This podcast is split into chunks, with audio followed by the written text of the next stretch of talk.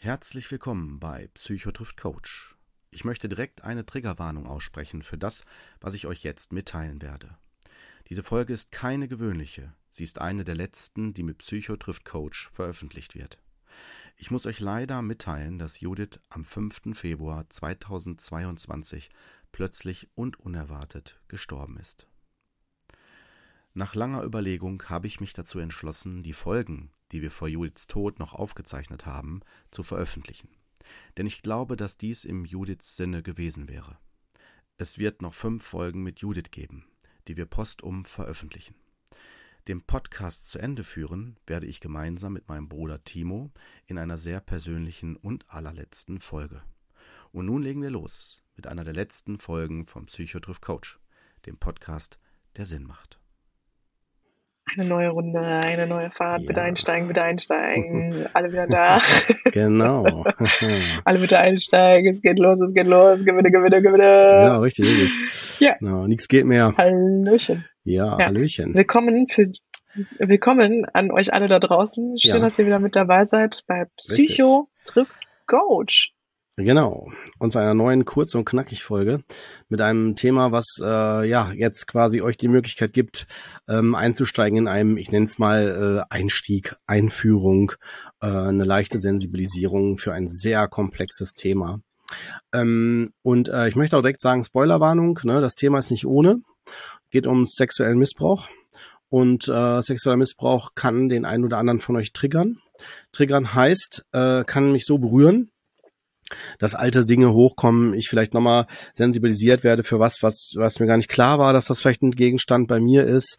Äh, und wenn ihr merken solltet, das Paar trifft auf euch zu, das lässt euch nicht los, es macht was mit euch oder äh, man deswegen sagt, man triggert, es, es geht in Resonanz mit euch, dann würde ich euch empfehlen, nehmt ruhig Kontakt mit Arzt, mit eurem Arzt auf oder mit einer Fachperson oder so. Lasst das, schluckt es in Anführungsstrichen nicht runter, das Thema, sondern wirklich äh, nehmt dem, nehmt euch dem Thema an, weil es hat dann eine Bedeutung. Es hat dann ein es ist ein Zeichen, ein Hilferuf aus euch heraus in den meisten Fällen. Ähm, und wenn es euch berührt, klar, stoppt die Folge, hört die später weiter, was auch immer. Ne? Ähm, sorgt für euch, mit anderen Worten. Deswegen, also Triggerwarnung, und wir starten. Sexueller Missbrauch, großes Thema. Zu Recht wurde lange Zeit gef sich gefragt, ob man das nicht umwandeln muss in sexuelle Gewalt.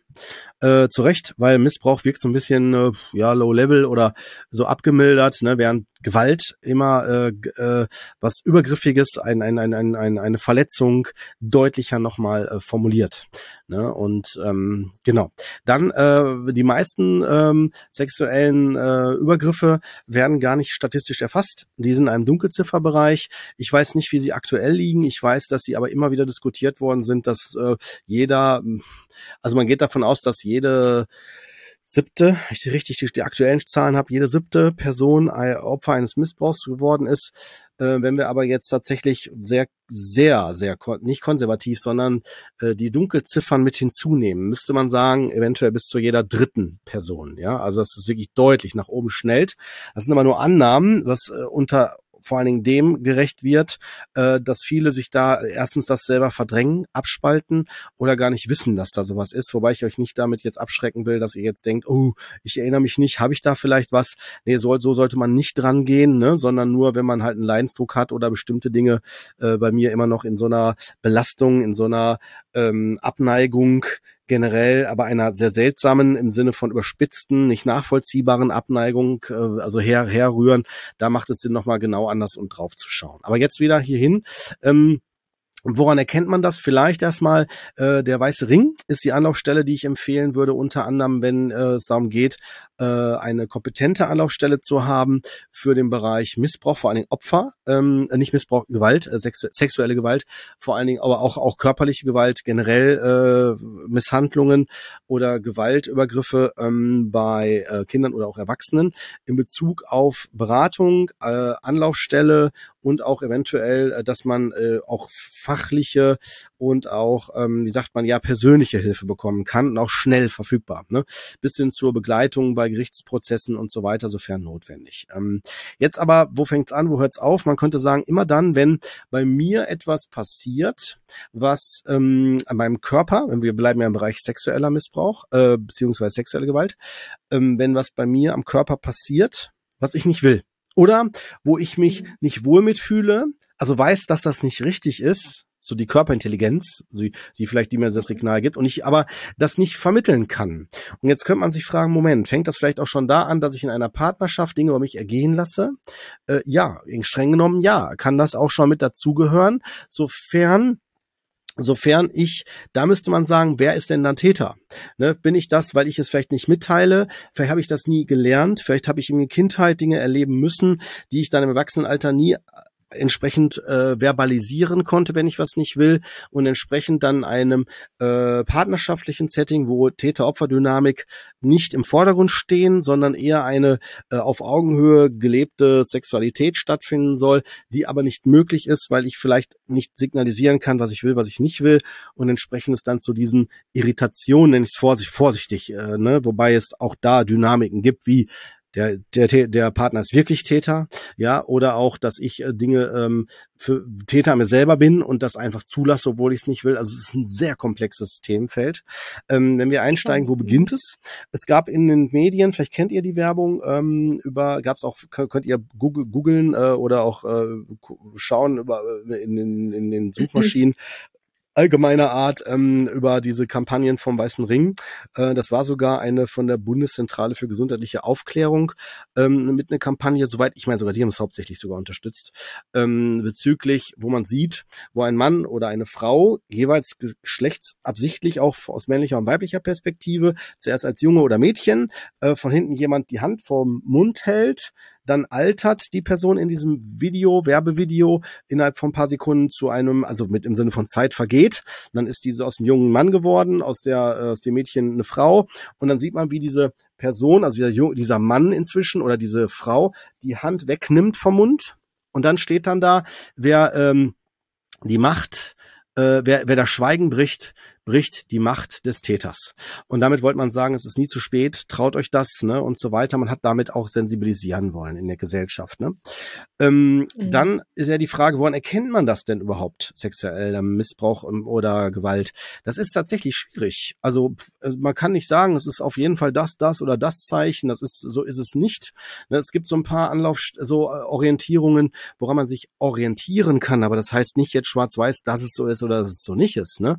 Also wenn ich ein altersunangemessenes sexualisiertes Verhalten zeige, dann kann das zum Beispiel sein. Also wenn ich zum Beispiel als Kindergartenkind plötzlich äh, mein Barbie-Puppen oder äh, Lego-Figuren, wer auch was auch immer, ich will nicht zu sehr jetzt, äh, wie sagt man, stigmatisieren in Geschlechterrollen arbeiten, aber nur, dass ihr eine Vorstellung habt, was ich meine, dann plötzlich so äh, äh Sexszenen nachspiele ja, dann muss das nicht sofort heißen, ich bin Opfer eines Übergriffs, einer Gewalt, aber es kann sein, dass mir das jemand erzählt hat, dass ich etwas nicht verarbeiten kann, es eher albern lustig finde oder dergleichen. Es ist wirklich ein komplexes Thema. Es kann aber auch sein, dass ich wirklich sowas erlebt habe oder mir, äh, sei es vorgelebt durch die Eltern oder ähm, das durch Geschwister sogar oder dass ich selber erleben musste an meinem eigenen Körper oder ne oder sowas halt, dass mir Videos gezeigt worden sind, was auch immer.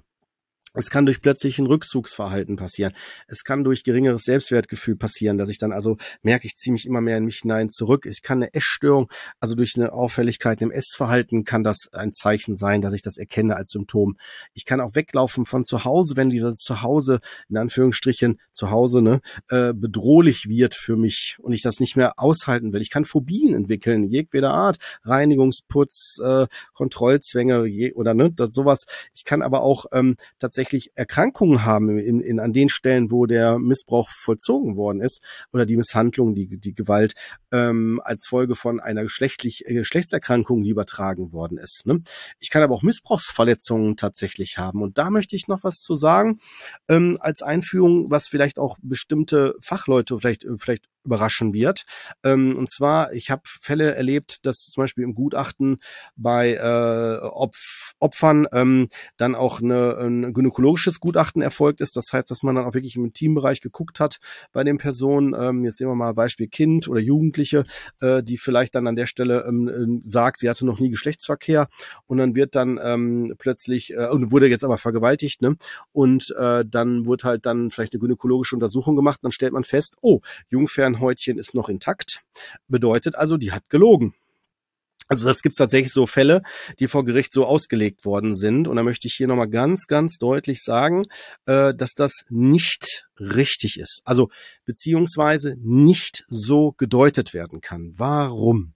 Es gibt Fälle, bei denen die Jungfernhäutchen wieder, so sagt man, die Haut wieder zusammenwachsen kann, wieder heilen kann. Das heißt, dass zum Beispiel schon nach Tagen bis Wochen wieder der Urzustand wie bei einer äh, jungfräulichen Situation äh, zu, äh, hergestellt wird und dann äh, durch eine Untersuchung das gar nicht offensichtlich wird. Und daraus abzuleiten, dass das nicht, nicht stattgefunden hat, halte ich für eine äh, Unwissenheit oder eine fachlich nicht richtig ausgebildete e Expertise des Gutachters. Deswegen äh, sollte man solchen Dingen, bei solchen Dingen mal sehr vorsichtig sein.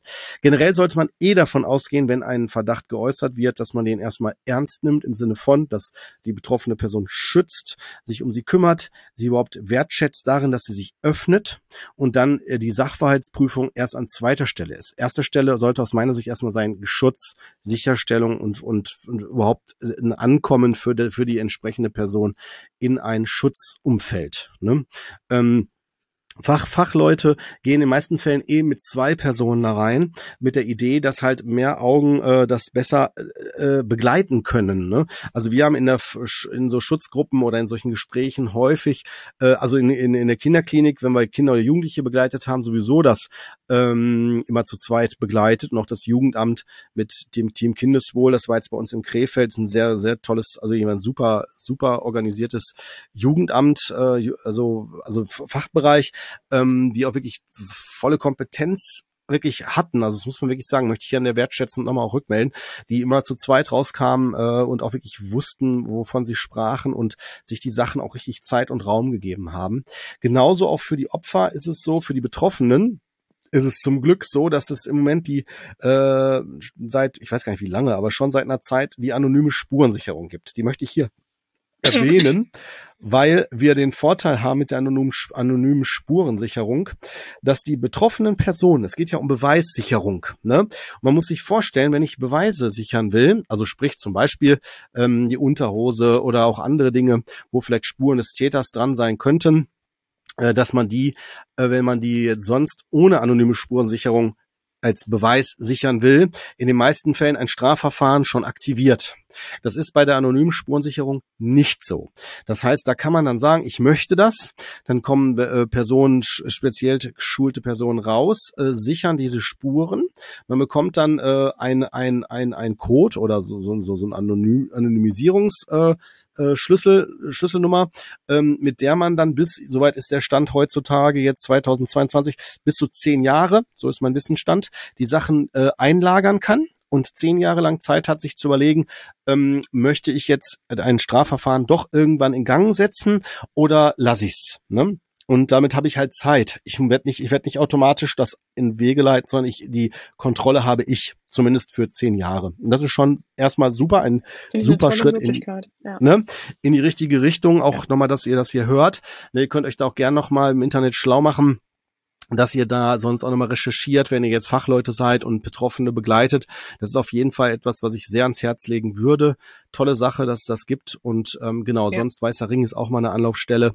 Ne? Und ähm, ich ja, ich finde, ja, definitiv. Also Schön kann ich nur, ja. Ja, nur ganz, ganz viel äh, Werbung machen. Ne?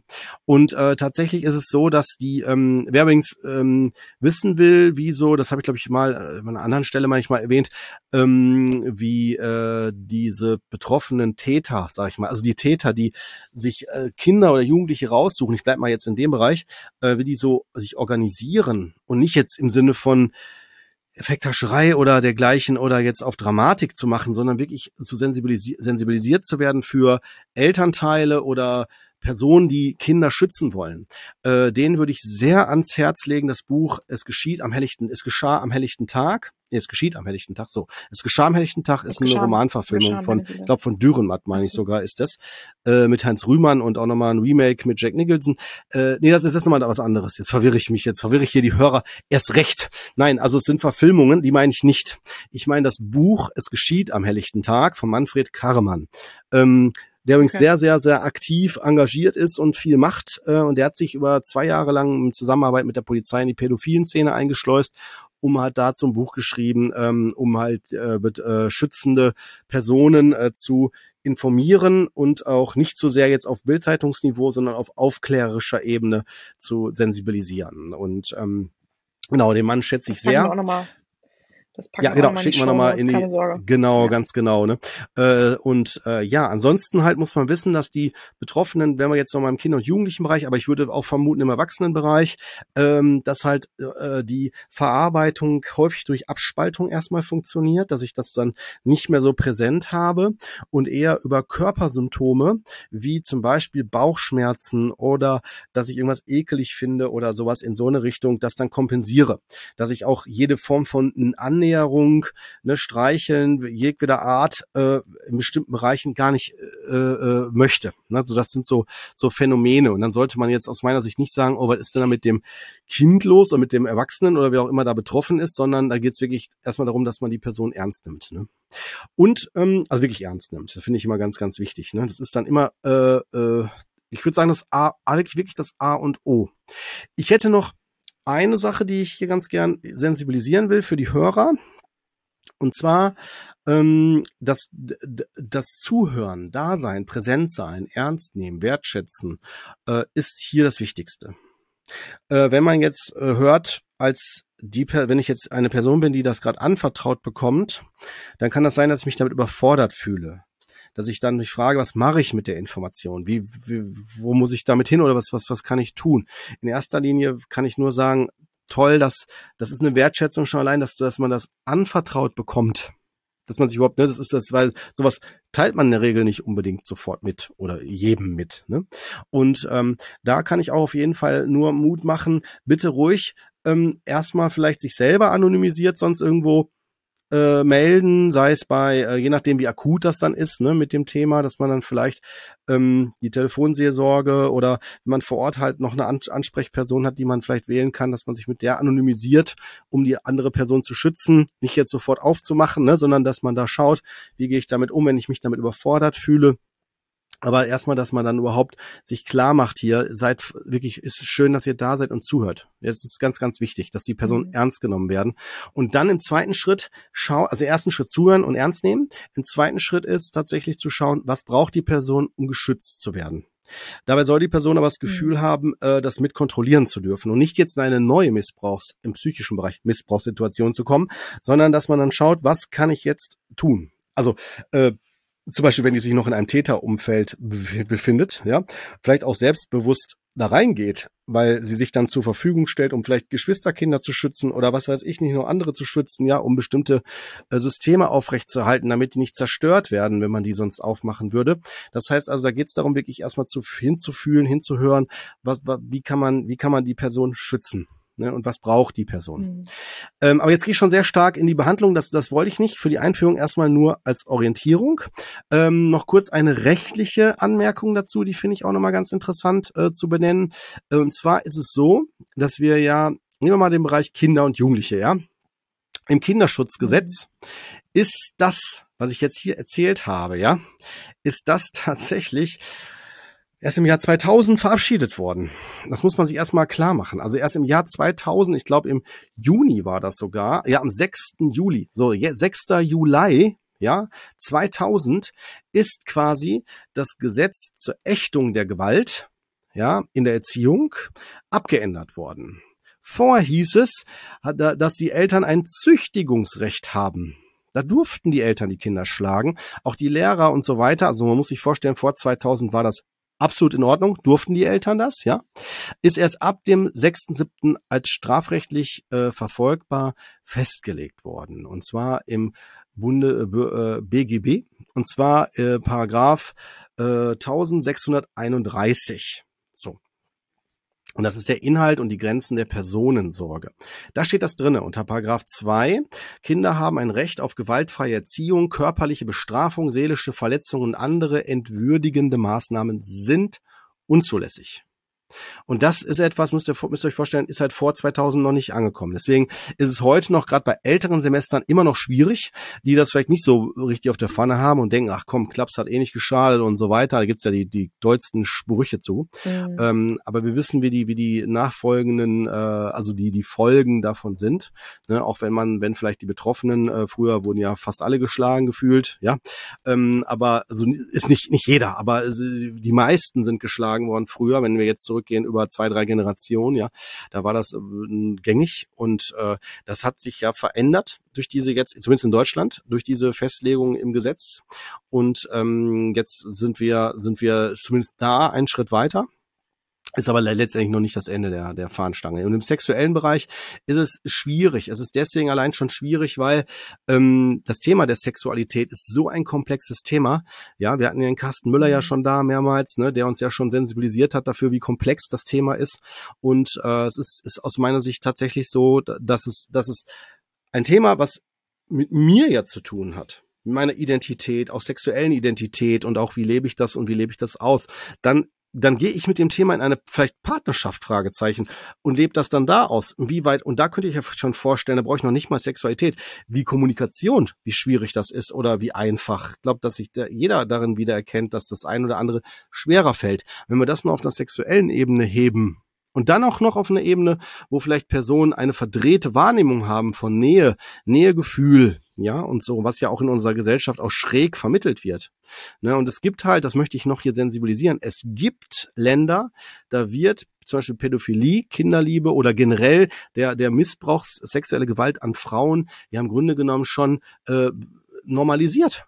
Ja, also wird das ja gezeigt. Also, ne, allein wenn ich an James Bond Filme die ersten denke, wo, wo auch Frauen geschlagen worden sind oder so, ja, mhm. oder minderwertig dargestellt worden sind, nur um nochmal da so, jetzt will ich will es nicht zu so stark polarisieren, aber ich möchte deutlich machen, dass wir auch in der Gesellschaft, auch wie Pornoindustrie, wie alles, es ist ja mehr so die männliche Sicht, die man da zumindest vermutet oder suggeriert, ne, dass Frauen zum Beispiel immer wollen und so weiter. Und das ist das sehr stark verdreht. Und wenn wir dann auch noch, noch annehmen, dass ja über Sexualität häufig auch das, das Phänomen der Nähe gelebten Nähe vermittelt wird, ne, ist das natürlich umso komplizierter. Ne? Vor allen Dingen, wenn Kinder und Jugendliche, geht's auch bei Erwachsenen, klar, äh, diese Nähe gesucht wird. Und sei es nur in den Arm genommen zu werden oder dergleichen. Denn da kann sowas relativ, muss nicht, ne, ich will jetzt keine Angst erzeugen, aber will damit deutlich machen, dass das ein sehr komplexes Thema ist.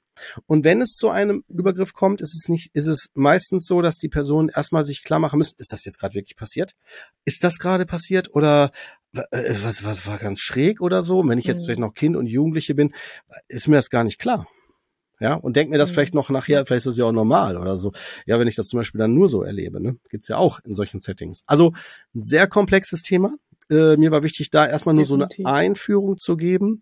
Ne? Und wir haben ja auch in den anderen Folgen ja schon äh, und werden auch noch zukünftig hier und da das Thema sicherlich auch wieder haben, wenn die Personen sich dazu öffnen, ähm, um deutlich zu machen, wie komplex das ist, wie individuell das auch erlebt wird.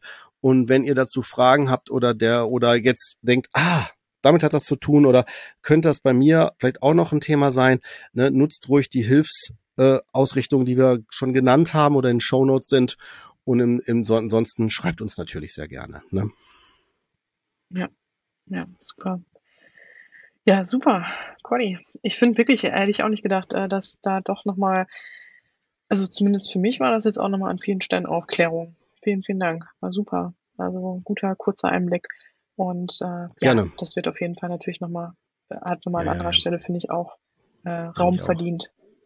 Auch. Ja. Auf jeden Fall. Kommen wenn ihr hin. Fragen ne? habt, wenn, ja, total. Wenn ihr Fragen habt, wenn ihr Anmerkungen habt, lasst es uns bitte wissen. Äh, ihr findet uns auf den sozialen äh, Kanälen, bei Instagram, äh, unter Psychotriffcoach oder auch ähm, auf unserer Website www.psychotriffcoach.de und ähm, ja, oder auch natürlich bei Facebook. Also ja, ihr werdet uns schon finden.